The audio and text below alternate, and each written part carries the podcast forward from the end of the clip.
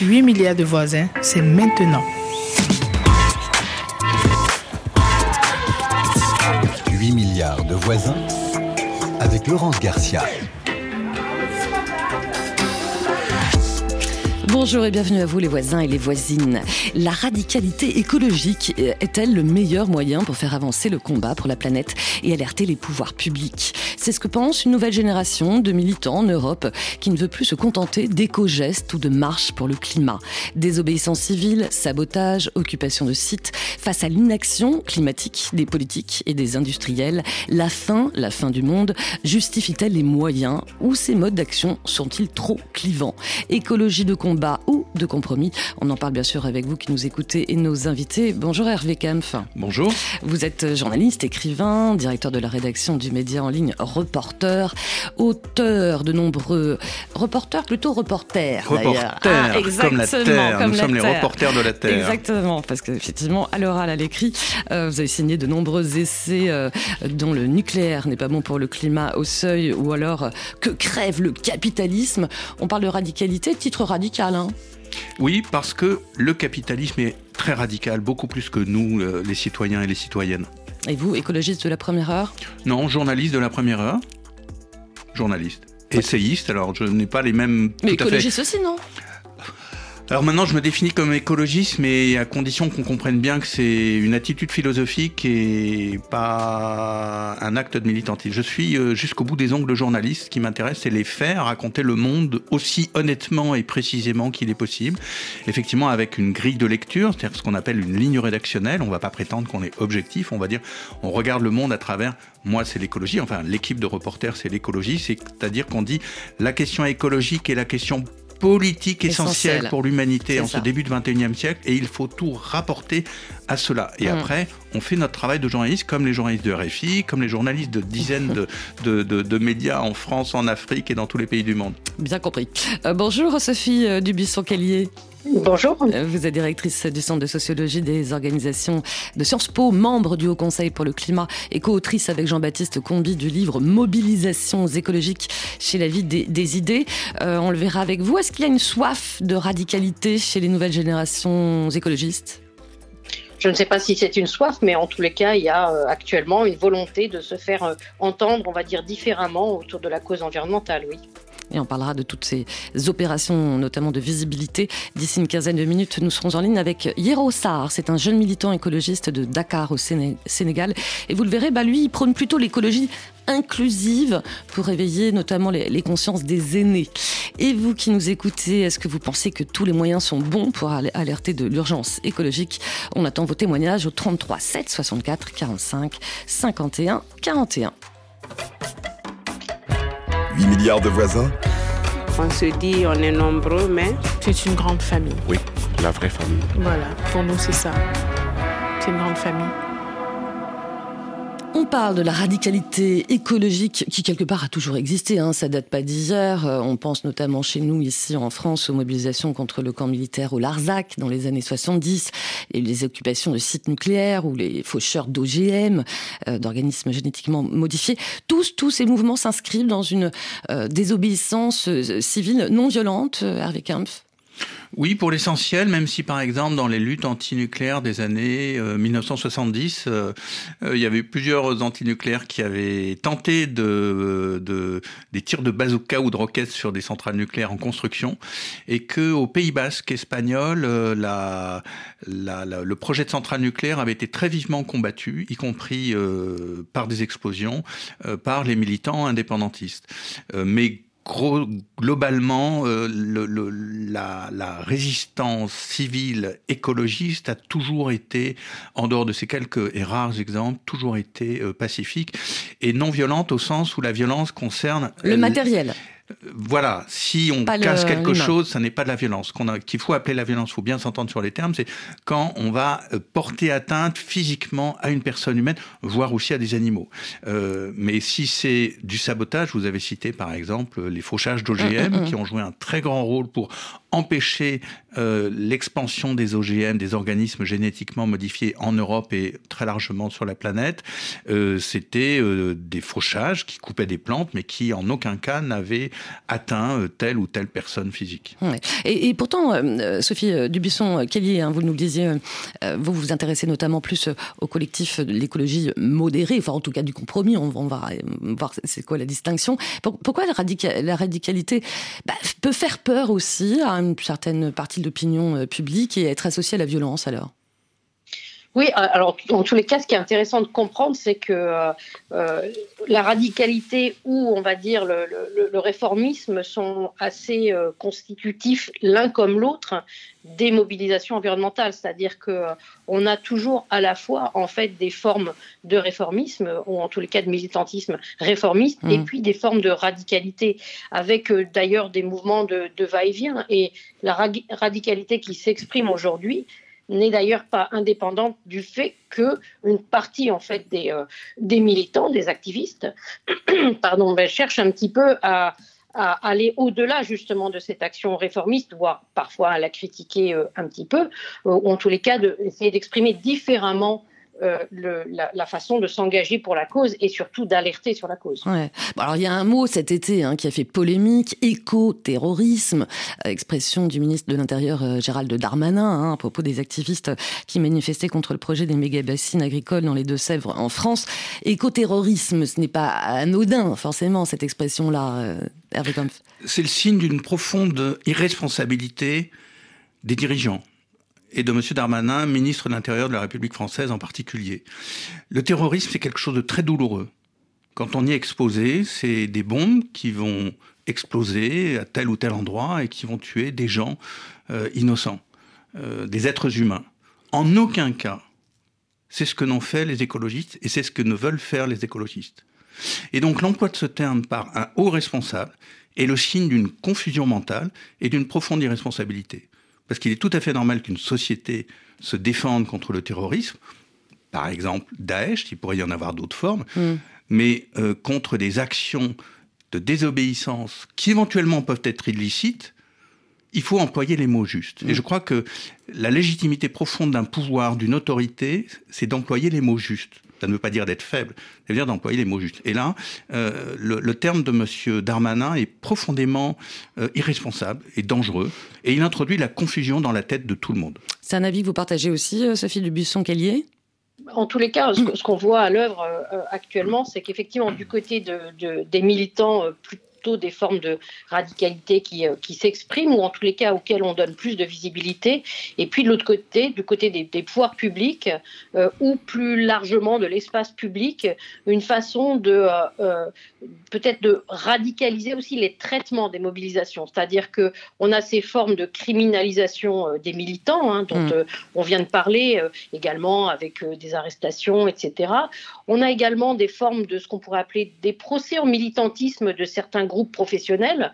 Euh, c'est le cas, par exemple, des journalistes qui ont dû d'ailleurs euh, rédiger une charte pour pouvoir, euh, en, tous les cas, encadrer la façon dont ils s'exprimaient autour des questions environnementales pour ne pas apparaître comme des militants. C'est le cas également des, scientifiques qui sont aujourd'hui beaucoup ciblés hein, par une façon de dénoncer en mmh. fait leur travail qui serait devenus militants. C'est le cas également des fonctionnaires hein, qui sont obligés euh, de créer des associations. Et puis on a une autre forme de radicalisation des traitements, des mobilisations, qui est de marginaliser les, expérimentations qui sont menées, de les renvoyer à des utopies, à des façons de ne pas prendre en compte ce qui est euh, au cœur de nos sociétés, etc. etc. Mmh, mmh. Donc on voit bien qu'en fait, c'est une sorte de va-et-vient entre euh, les traitements en fait, euh, de, de, ces modes d'action et les modes d'action eux-mêmes. Mmh.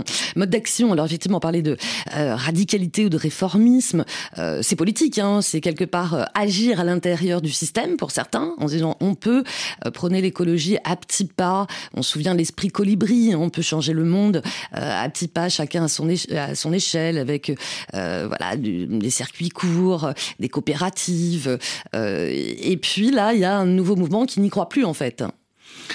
Alors, pas tout à fait. C'est-à-dire que le, je crois que le mouvement écologiste a vraiment l'envie de marcher sur ses deux jambes, voire sur ses trois jambes.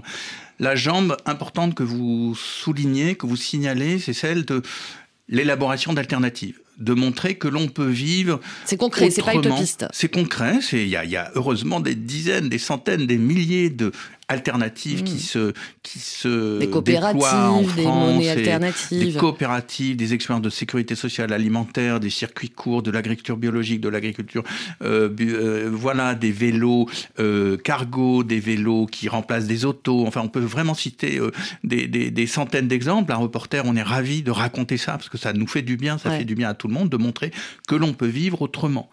Et d'une certaine manière, le développement de l'agriculture biologique, le développement d'une de- de- d'un mode d'alimentation plus, plus végétal et moins carné est un très bon signe, en tout cas dans les pays euh, européens et en France. Et puis par ailleurs, le mouvement écologiste dit, euh, mais ça n'est pas possible, euh, on- il faut lutter. C'est pour ça que je suis un petit peu mal à l'aise. Ça ne s'oppose- pas. un peu mal à l'aise entre l'idée de réformisme et de radicalisme, parce que je, de radicalité, parce que je ne vois pas où il y a du réformisme en fait dans le mouvement écolo. Les, les- le mouvement dit, il joue aussi la justice, il joue la pression auprès des, des politiques en faisant des pétitions, enfin toute une gamme d'actions, un éventail d'actions tout à fait pacifiques et qui emploie les, les, les moyens institutionnels dans le cadre d'une démocratie qui est quand même de plus en plus abîmée et de moins en moins respectée par les pouvoirs. Et puis cette troisième jambe qui est Oui. bah, d'agir aussi parfois en, en faisant, on citait euh, Greta Thunberg, qui va simplement, avec des, centaines de, de manifestants et de manifestantes, dire Oui, pardon, il faut euh, arrêter de faire cette autoroute euh, dans le sud de la France absurde. On en reparlera tout à l'heure. Mais oui, mais quand même, il y a quand même des, des- des collectifs, euh, voilà, de, un peu nouveaux, euh, qui, qui reprochent à, leur- à leurs aînés ou à, à- ou à des organisations plus institutionnelles écologiques de pas aller assez loin. Euh, il y a quand même une division quand même en interne, non ou pas? Non, je crois que c'est plus une évolution collective. Euh, il y a eu des débats euh, il y a 3-4 ans, euh, beaucoup sur la question de la violence ou de la non-violence, qui d'une certaine manière a été euh, pas résolue, mais assez euh, une forme de consensus euh, autour des positions d'Andreas Malm sur ce que je disais au début, c'est-à-dire qu'il est possible de saboter éventuellement, à condition qu'il n'y ait pas de violence physique à Mhm. l'égard de quiconque. Et une fois de plus, on renoue, vous l'avez très bien dit au début, avec une histoire du mouvement écologiste. On l'a vu par exemple à l'occasion de la lutte contre les méga-bassines et l'accaparement de l'eau par l'agro-industrie dans, dans l'ouest euh, de la France, enfin dans le, le Poitou-Charentes. Euh, mais c'est plus une évolution. Mm. Euh, Par exemple, vous citiez l'exemple de Greta Thunberg qui est effectivement extrêmement importante parce que euh, Greta Thunberg a commencé par une grève de la faim, euh, une grève de l'école, pardon. Elle a cessé d'aller à Mm. l'école à partir de 2018, si je ne me trompe pas. C'était une jeune lycéenne très intelligente, très informée, mais qui a commencé par cet acte très simple qui a eu, enfin simple apparemment, mais qui demande quand même en soi beaucoup de courage. Et puis au fur des années, on voit qu'elle a beaucoup mûri politiquement et d'une certaine manière comme le mouvement climat. Elle une- revendique même la désobéissance civile. Maintenant, elle recommande la, la désobéissance Mm, civile. Elle va à des manifestations en France en Europe, euh, qui partout, sont peut-être ouais. plus euh, engagées. Euh, elle a pris aussi des positions politiques à l'égard de, de, de, de, de ce qui se passe à Gaza, qui est abominable. Euh, donc voilà, elle a une maturité politique. Et je dirais que c'est l'évolution de cette génération. Mm. Excuse-moi d'être un peu long, je finis deux Oui. phrases. L'évolution de cette génération qui a découvert très récemment l'écologie et la gravité de la situation écologique et qui se rend compte aussi que être gentil, faire des pétitions, faire des manifestations en dansant, ça ne suffit pas tout à fait, même si c'est suffisant, et qu'il faut aller plus loin pour signifier aux gens que ce qui se passe est grave. C'est une évolution aussi pour vous du mouvement, Sophie euh, Dubuisson-Kellier. Ça ne s'oppose pas à la notion d'écologie euh, réformiste ou pas, ou de compromis, on va dire, et l'écologie de combat? Oui, en tous les cas, c'est vraiment ce qu'on trouve dans les, travaux euh, des sciences sociales qui s'intéressent à, l'évolution aujourd'hui du mouvement climat.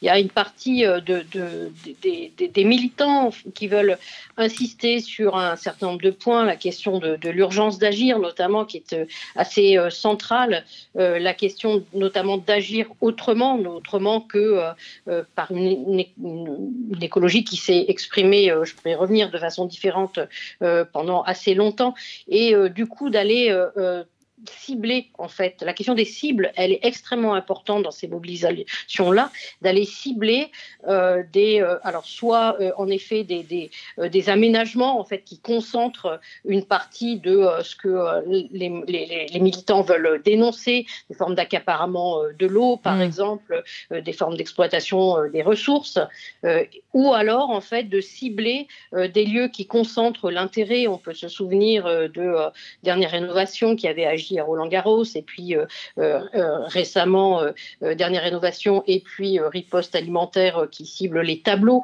oui, alors riposte alimentaire, bah là, c'était pas plus tard qu'hier. Hein. je crois que c'était un soir. Voilà, où on balance des bols de soupe à la toile des maîtres. Il y a eu la Joconde. là, Protégé par un panneau de verre, autrement il ne l'aurait pas fait. Mais honnêtement, ça, ça, ça, divise aussi, aussi les, écologistes. Pour certains, ils disent c'est des buzz, des bad buzz. Alors, ok, on visibilise, mais franchement, ça sert à quoi? Je suis pas juge, moi je suis journaliste. Oui, oui, mais on se pose la question. Pas juger. Euh, par exemple, il y a pu y avoir des débats sur des militants d'Extinction Rébellion en Angleterre qui euh, gênaient un transport public. Je crois qu'ils avaient bloqué un métro à Londres et qui avait suscité beaucoup de colère de la part des voyageurs qui simplement allaient à leur boulot euh, à 8h, 9h le matin, comme beaucoup on le fait. Et, voilà. Et donc il y avait un débat au sein du mouvement écologiste en disant, bah, Madame Dubuisson, qu'il y ait employé la bonne terme, c'est le cible. Ça s'appelle de faire un choix politique au bon sens du terme. Il ne faut pas se tromper Donc de là, c'était peut-être pas forcément la bonne cible que de. Bah, là, par exemple, gêner des gens bah euh, qui, vont au boulot, euh, c'est pas la bonne cible. il faut. Un peu il faut viser les responsables. En fait, les responsables, c'est qui? Euh, C'est alors soit il faut viser ah ben, il faut. Je, je, Attention, vous êtes journaliste. Hein. Absolument. non, mais je vois, le boulot à reporter aussi, c'est de documenter un petit peu les, débats qui se passent, et c'est pour ça, je pense, que vous m'invitez, je vous en remercie. Euh, un, comme dans le cas des méga-bassines ou de l'autoroute A69, de repérer des lieux emblématiques, parce que la destruction du monde en ce moment, elle se fait partout, hélas, euh, dans tellement d'endroits qu'il faut choisir ce sur quoi on se bat. Et après, qui on va gêner d'une certaine manière? Euh, Gêner le voyageur, le travailleur ou la travailleuse qui va au boulot à 9h le matin, c'est pas utile gêner Monsieur Bernard Arnault parce qu'il prend un avion privé pour aller de l'ouest de Londres à l'est de Londres ou Monsieur Bolloré pour aller euh, dans la journée faire Paris-Nice euh, en avion, là, ça vaut le coup de cibler et de gêner mmh. euh, les propriétaires milliardaires de jets privés qui polluent la planète. On a bien compris. On continue à parler des modes d'action des mouvements écologistes avec vous sur RFI. On se retrouve dans quelques instants après Kalash et Busy Signal avec ce titre Bad. Trinidad. In a yard, everything turn up. Worldwide global crisis, place burn up. Signal touchy place. Yo, Kalash, tell them what you speed, them a crush. Make them know you're the baddest. Hey. Viziad. Bad bad con Trinidad. Trinidad. Ici, c'est piti, y'a pas qu'à péter piti ball. Solution, rien dans les médias. Politique, puis ça dans médias qui payent. La j'ai idiot. Fais courir aussi vite que Kylian. Bad girl. Pas aimer rouler Siat. Traverser la mer en mode pirate. Redescendre charger nos snaps, nos vidéastes. Unique le clip à crier mini rat. Ici y'a plein bad man, faut adapter comme man. Pour peut pas être vegan à grillade. La uni plein filial, mais en seul final. Cash money, cash money, cash money. Cash money. Boussaka dans les sages volés. Big money like Tony. Big money. Toujours à des Clyde Bonnie. Cash money, cash money, cash money. Cash money. Boussaka dans les sages volés. Big money like Tony. Hey. You can pull your business money. Worldwide, yeah, the two euro. Yeah. You them say them I run the place, but don't make them fool you. Some say them a chop a chip like a the tool. At the master, go check the Euro. Mama, lose a little son to the hammer. Say my scammer, shoot a gun, not the slammer. If a violence are the word, change the grammar. Come on, I pray a better life. To get the moolah, get the dollar. Rich life, elevating. Turn up in a this firm, not shaking. No shit. Violence and crime, it need to cease. Loud the hating, no instigating. Politics, participating. Just a bag of words, medicating. Use a cycle for bad scraping. And when it get wicked out there, that's not plating. Open up some door, make the youth them go through. Big money, big house, big car, big life, them I pray that too. Got with goals inside and we see that true. Cash money, cash money, cash money. Cash money. Boussaka dans les sages volés. Hmm. Hmm. Big money like Tony. Big money. Toujours à des Clyde Bonnie. Cash money, cash money, cash money. Cash money. Boussaka dans les sages volés. Big money like Tony. Hey. À voler au bizarre molly.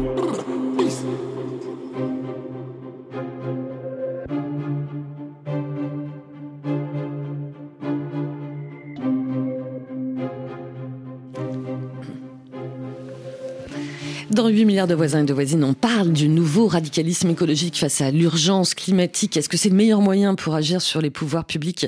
On en cause avec nos invités Hervé Kampf, directeur de la rédaction du Média de l'écologie en ligne, reporter reporter et pas reporter, et Sophie Dubisson, qui est directrice du Centre de sociologie des organisations de Sciences Po et membre du Haut Conseil pour le climat.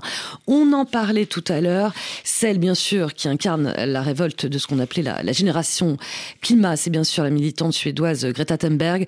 Souvenez-vous de son discours enflammé, c'était lors d'un sommet de l'ONU sur le climat à New York en 2019, face à tous les dirigeants mondiaux, dont les présidents Trump et Emmanuel Macron. Vous avez volé mes rêves et mon enfance avec vos mots creux. Et pourtant, je fais partie des privilégiés.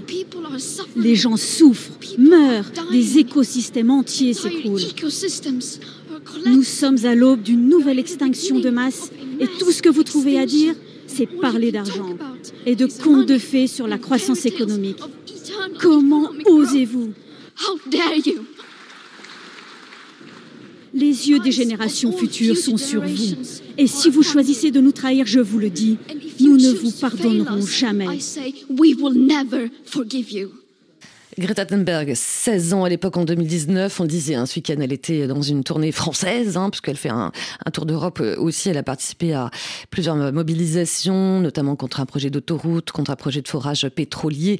Euh, on sait qu'avec du recul, beaucoup de jeunes, quand même, militants écologistes, bah, se sont, sont dit des marches pour le climat des années 2010, dont elle incarnait euh, ce mouvement ça a servi à rien. Est-ce que ça aussi, ça a été peut-être le départ d'une nouvelle forme de radicalisme ou pas, Hervé Kampf c'est donc ces, marches sur le climat qui ont démarré en 2018, ont, renouvelé le, mouvement écologiste. On a vu euh, venir une nouvelle génération de gens parfois très jeunes, enfin de, lycéens de, 11, de 13, 14, 15 ans, euh, qui découvraient ce qui se passait et qui manifestaient.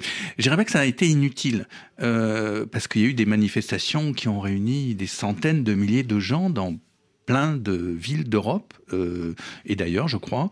Ça a été important. Mais ce qui s'est passé après, c'est qu'il y a eu le Covid quand même.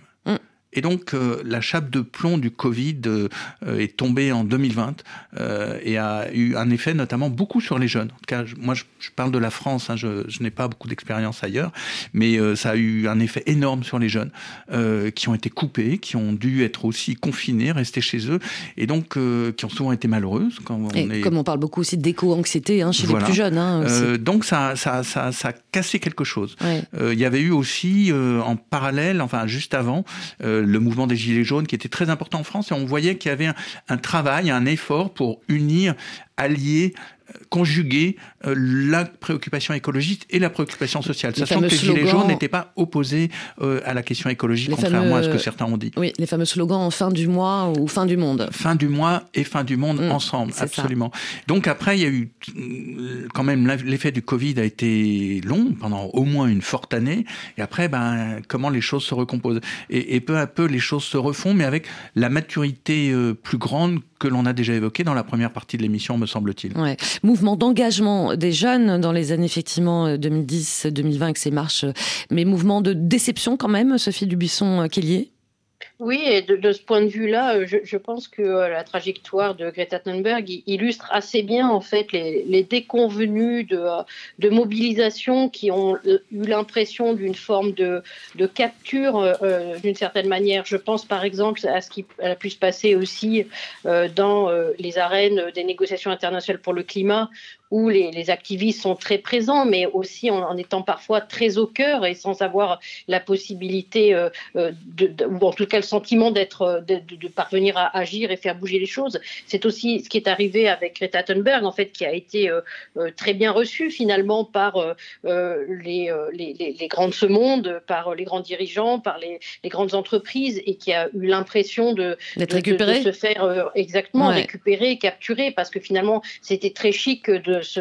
prendre en selfie avec euh, Greta Thunberg, et on voit bien en fait à quel point du coup euh, les, mobilisations actuelles plus radicales sont aussi le produit de cette trajectoire-là et euh, de la façon dont finalement euh, euh, il est très facile lorsque on se mobilise pour le climat ou l'environnement de se retrouver très près euh, des espaces de décision sans avoir nécessairement le sentiment de, les faire euh, évoluer. Mhm.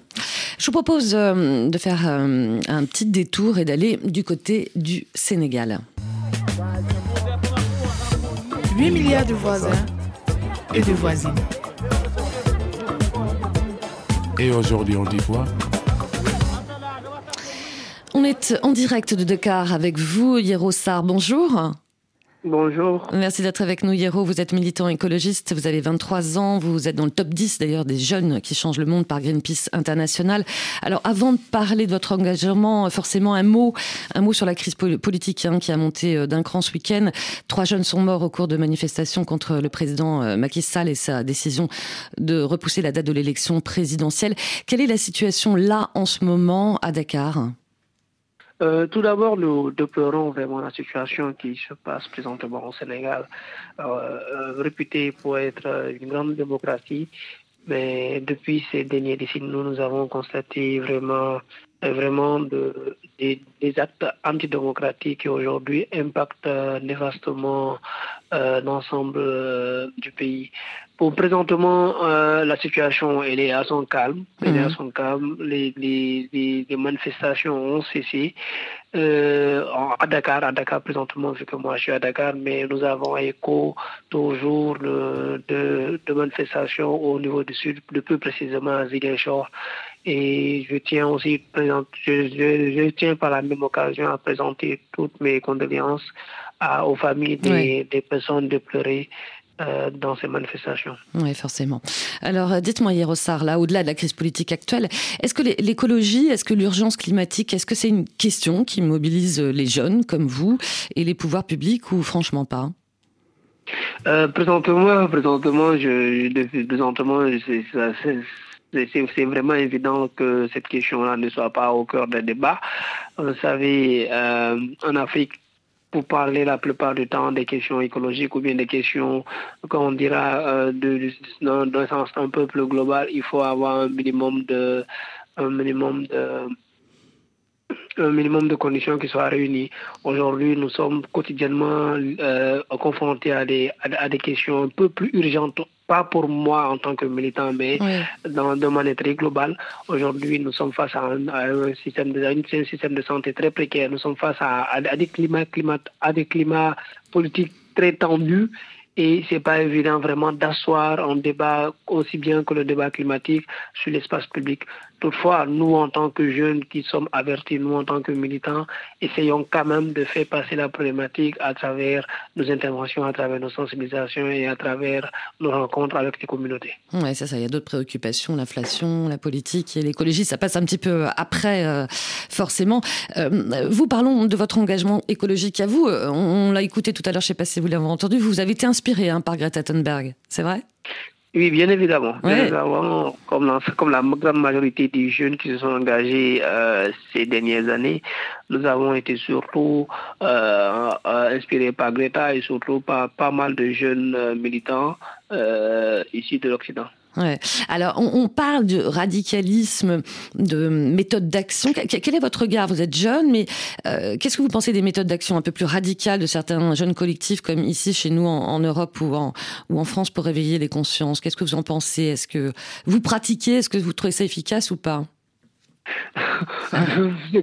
Comme vous savez bien, ici en Afrique, c'est pas vraiment évident d'adopter de, certaines méthodes.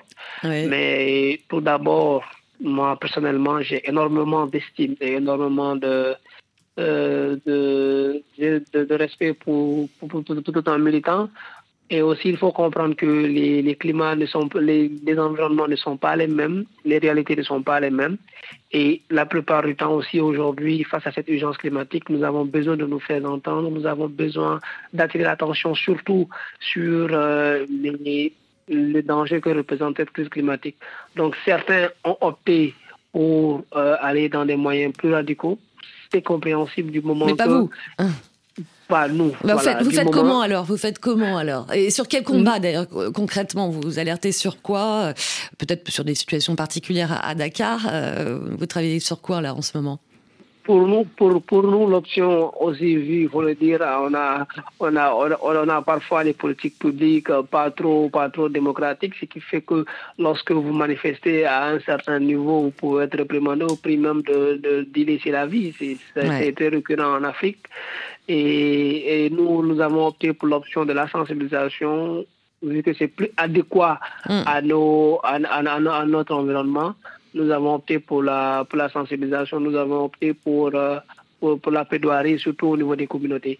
nous intervenons la plupart du temps sur plusieurs aspects, mais les plus importants sont surtout sur la question de l'injustice climatique, parce que pour nous, il est important qu'on arrive à asseoir cette, cette, cette notion-là dans, dans, dans, dans l'esprit euh, des, des, des, des, populations vulnérables pour les faire comprendre que oui, en grande partie, vous êtes, vous êtes en train de subir des conséquences de, dont, des conséquences d'un acte dont vous n'êtes pas responsable. C'est ça. Au-delà de ça aussi, il y a certaines, il y a certaines actions qui sont plus euh, euh, nationales. Par exemple, euh, nous luttons contre la prolifération de projets que, nous, que, que, nous supposons être nocifs. Par exemple, ça peut être une cimenterie, ça peut être un projet comme l'extension de la centrale à charbon, ça peut être un projet comme les projets gaziers, tant controversés à Dakar, mais hmm. nous, quand même, nous, nous, nous alertons sur les dangers que ce projet-là peut avoir sur les populations environnantes. Euh, restez avec nous, Sar. Je vais faire réagir nos, invités. Hervé Kams, quand vous écoutez le, témoignage de Hiero, vous qui avez écrit Comment les riches détruisent la planète, on sait que bah, euh, l'Afrique pollue le moins et, évidemment subit les conséquences des, pays riches aussi. Euh, vous voulez peut-être réagir à, ce que vient de nous dire Hiero Tout à fait. D'abord, mm. le, saluer. le saluer d'autant plus que, comme il a très bien dit, il est dans des situations plus difficiles souvent par rapport à, à la répression qui même si elle est très violente en France, peut l'être encore pire dans plusieurs pays d'Africains, hélas. Et le mot important qu'il a prononcé, c'est injustice climatique.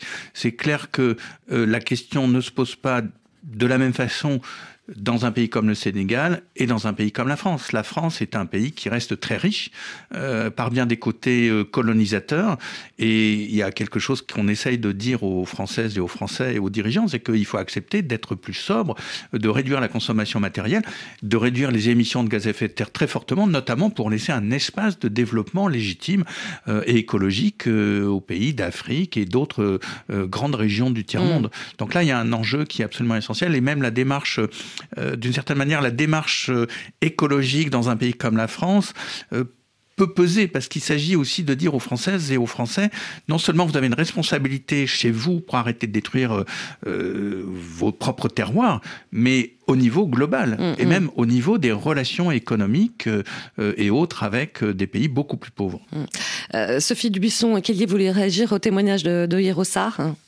oui, tout à fait, parce que alors je vais aller dans le sens de ce qu'a dit Hervé Kempf. En fait, la, problématique qui est posée euh, par, Monsieur est celle de, le, de ce qu'on appelle le cadre de la justice climatique ou de la justice environnementale, euh, euh, un cadre en fait qui permet justement de révéler les inégalités, les inégalités de vulnérabilité face à, à, à la crise écologique.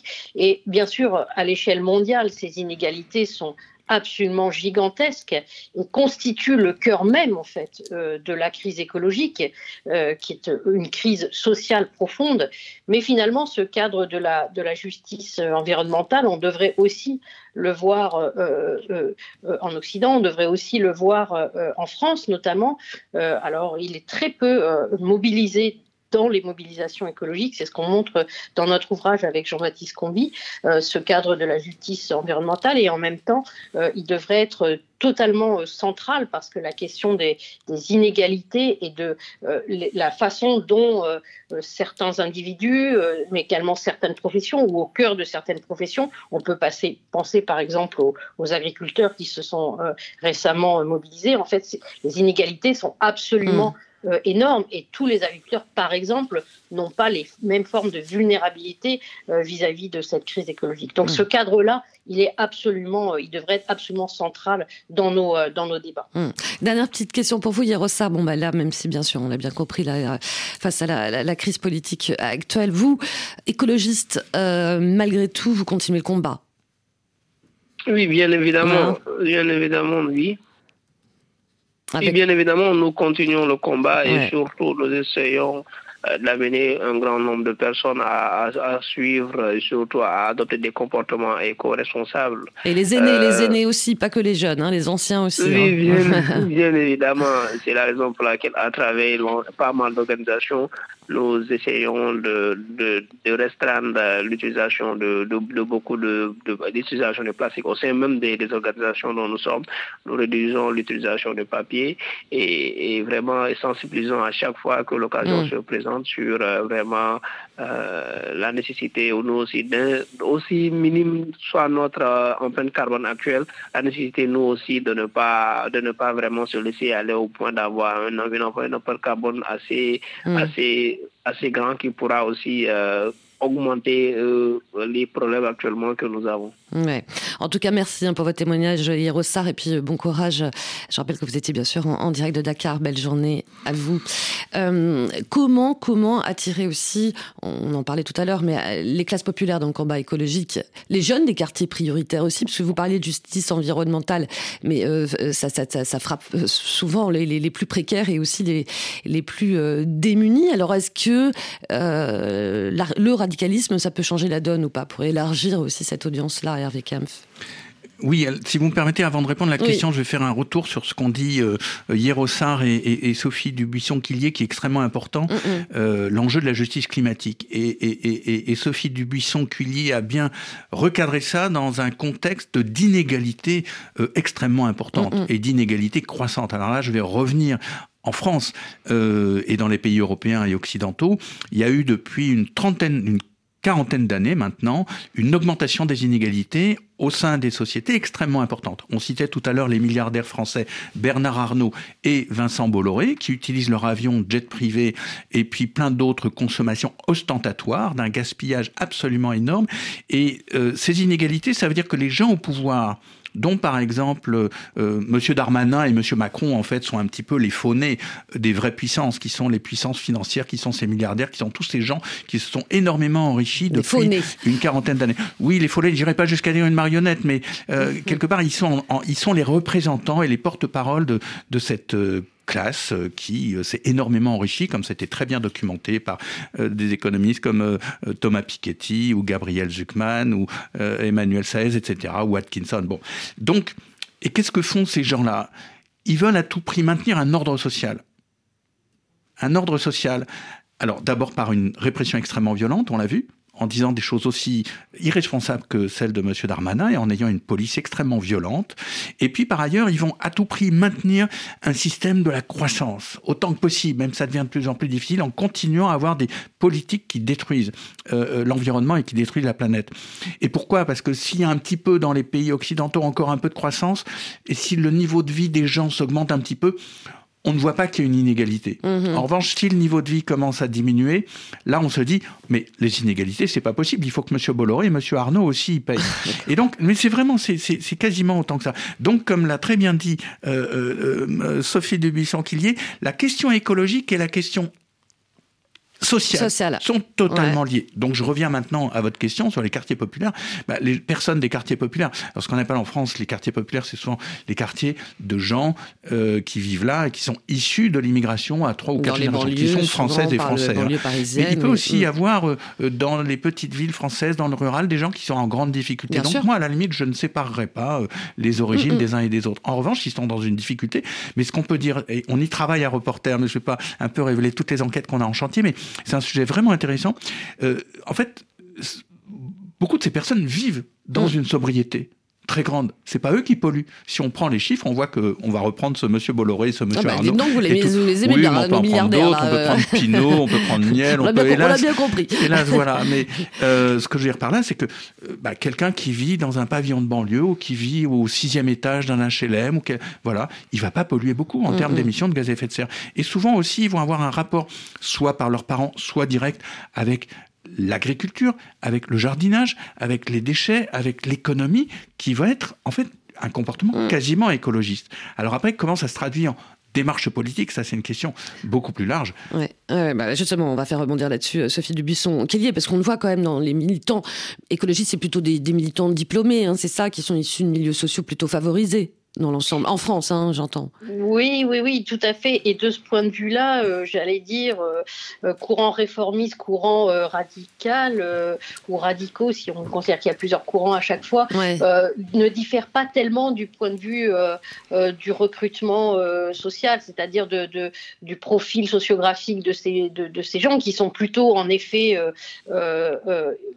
des, des, gens qui ont un, niveau d'études assez élevé, plus élevé que, que la moyenne, qui ne sont pas en général en, difficulté économique, même si un certain nombre d'entre eux, il faut le souligner, font souvent des choix professionnels qui les mettent un peu en tension sur ce côté-là. Mais en effet, c'est ce que je disais tout à l'heure, l'une des, j'allais dire, étrangetés de, de, ce qui concerne les mobilisations françaises, par exemple par rapport aux mobilisations euh, sur le continent nord-américain, c'est euh, le fait effectivement de, de, prendre si peu euh, à bras le corps cette question de la souffrance environnementale, c'est-à-dire du fait que cette, ces mobilisations ont aussi un sens parce qu'une partie de la société en fait devient de plus en plus vulnérable face à cette crise écologique mm. et, en fait la, mise au jour des, des, inégalités, vous savez, il y a plusieurs types d'inégalités. Il y a les inégalités bien sûr de contribution, il y a selon les modes de vie, on, émet plus ou moins de, CO2, mais il y a aussi des inégalités d'exposition, en fait, euh, souvent selon euh, euh, le revenu, mais aussi les conditions de vie. On est plus ou moins exposé aux dommages environnementaux, à des problèmes de canicule, par exemple, où je parlais des agriculteurs, on est plus ou moins là aussi exposé. Puis il y a les inégalités d'effort, c'est-à-dire que le, le, coût, le prix à payer pour pouvoir en fait mettre en œuvre les euh, les, politiques de transition vont peser davantage sur euh, certains individus ou certains ménages par rapport à d'autres. Donc on voit bien en mm. fait que cette question de la souffrance environnementale, elle est euh, aujourd'hui peu présente, elle n'est pas absente hein, des mobilisations, on l'a vu dans notre, dans notre livre avec Jean-Baptiste Combi, mais elle est finalement peu saisie. par, par ces mobilisations. Et c'est aussi, du coup, une difficulté pour ces mobilisations d'aller vers euh, euh, les classes populaires, les quartiers populaires. du coup, ce sont d'autres mobilisations qui partent euh, de, ces, de ces espaces. C'est un vrai enjeu, ça, hein, pour renouveler aussi, enfin pour concilier et attirer aussi bah, les classes plus populaires, les jeunes des quartiers plus populaires ou, autres. Oui, mais les autres, et l'exemple de l'agriculture qui vient d'être cité est tout à fait pertinent. En France, donc, il y a eu pendant quelques semaines une forte révolte d'agriculteurs et d'agricultrices à travers la France qui a eu bloqué des autoroutes, etc. Qu'est-ce qui s'est passé? Il s'est passé qu'en fait, les agriculteurs disent on est en souffrance, on, on travaille beaucoup et on n'est plus rémunéré pour notre travail. Et comment ça a été tourné? Alors il y avait un enjeu de normes environnementales dedans, mais ça n'était qu'un enjeu parmi d'autres. Qu'est-ce qui s'est passé ça a été monté en épingle. Ça a été monté, en, épingle. On attendez, euh, il y a beaucoup de paysans aussi qui disent euh, il y a trop de normes environnementales. Oui, mais ils disaient aussi beaucoup d'autres choses. ils disaient par exemple le libre échange nous tue. Mm. Il disait le libre-échange nous tue parce qu'il nous met en concurrence avec des produits qui n'ont pas les mêmes normes environnementales et qui sont euh, travaillés à des conditions économiques beaucoup plus faibles. Ils ont aussi dit la grande distribution nous prend la valeur ajoutée, elle nous pressure. Euh, voilà, il disait beaucoup d'autres choses. Il y a besoin d'un prix plancher pour, euh, et on est d'accord pour faire de l'écologie mm. et avoir des mesures écologiques dans nos agricultures, à condition qu'on soit soutenu. Donc c'était un discours très différent de celui qui a été présenté. Or, qu'est-ce qui s'est passé? Ça a été pris en charge par la FNSEA, la Fédération nationale des syndicats d'exploitants agricoles, qui est présidée par Monsieur Rousseau, qui est un grand exploitant de 700 hectares et qui peut de, euh, qui possède, enfin qui est aussi président d'une grande firme agro-industrielle, enfin qui dépend pas du tout l'agriculture de base et qui s'est entendu avec le gouvernement pour, euh, euh, en quelque sorte, autoriser cette révolte paysanne et puis dire bah, on va réduire les normes environnementales. Et puis le reste, en mm. fait, on n'y touche pas. Ça. Et donc, qu'est-ce qui se passe? Il faut aussi souligner qu'il y a un mensonge du gouvernement dans, dans, tout ça. Pourquoi? Pour revenir au début de notre discussion, la radicalité. Pourquoi les gens aussi deviennent un petit peu radicaux? Parce qu'ils se rendent compte, au bout d'un moment, quand ils font attention, que les gouvernements ou les dirigeants mentent. Ils mentent sur l'agriculture. Ils mentent aussi sur, ben, par exemple, les pesticides. Il y avait euh, un engagement de réduire les pesticides et puis soudain, alors que c'est dangereux pour la santé des personnes et des agriculteurs, on autorise les pesticides. On dit on va arrêter la fin du pétrole et puis on autorise des forages pétroliers, etc. Alors que l'origine du mot radical, c'est racine. Hein. Donc c'est aussi agir sur les racines euh, du mal aussi. Euh, le mot de la fin aussi pour vous, Sophie Dubisson, qui est lié oui, ne pas tomber dans les caricatures, on oppose les euh, écologistes euh, aux, classes populaires, aux paysans, pour élargir le mouvement et la suite.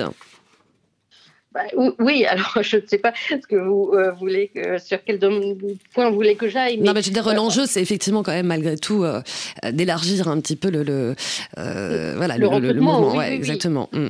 Tout, tout, à fait. En fait, c'est vrai qu'il y a un vrai enjeu pour les mobilisations écologistes d'arriver finalement à, à, faire sortir la question écologique d'une question d'expert finalement dans laquelle elle, elle risque d'être enfermée.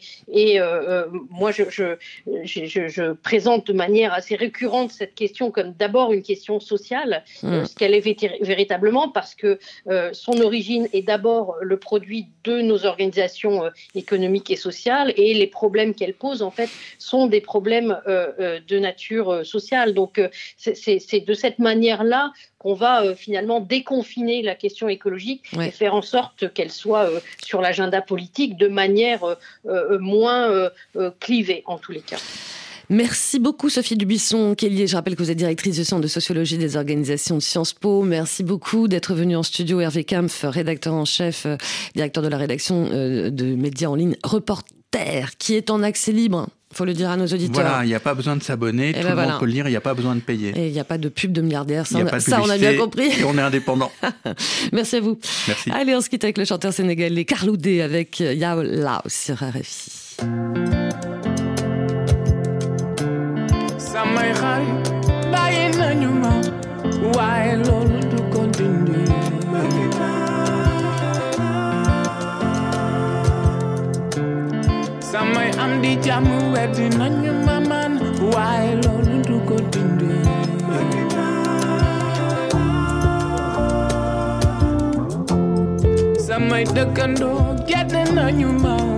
waaye loolu du ko dindi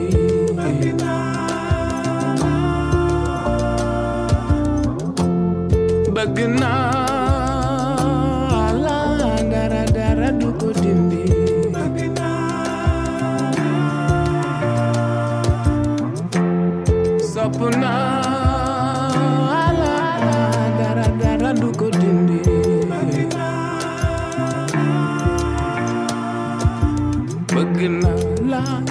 Der hopp ma vorne war ein Magie tot die Ha. So mach am Mund Madem Sette lach am Alane.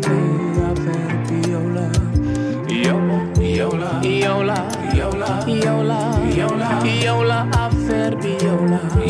Iola, Iola,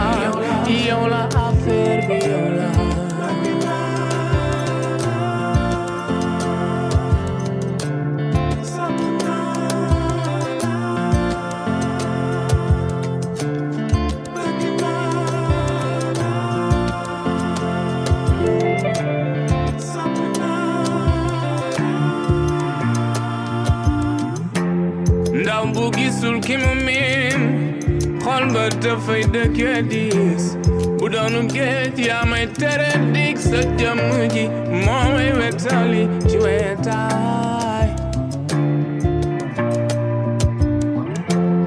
bëgguma la ngir sa taar bëgguma la ngir sa alal dama la bëgg te yàlla tax nga sax ci sama xol bi meññ ci man yaay booy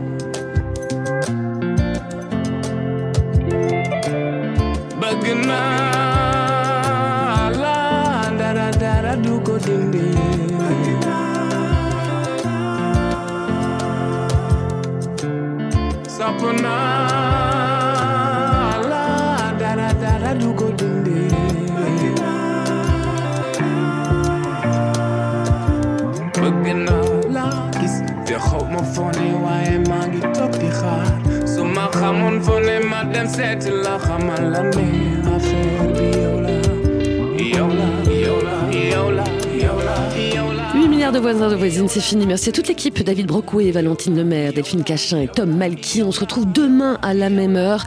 On connaît tous la charge mentale, mais qu'est-ce que la charge raciale? Ce sont toutes ces pressions psychologiques qui pèsent sur les personnes non blanches. On en parlera demain. Charge raciale et racisme ordinaire qui ne dit pas son nom. Si vous êtes concerné, bien sûr, vous nous appelez au 33 7 64 45 51 41.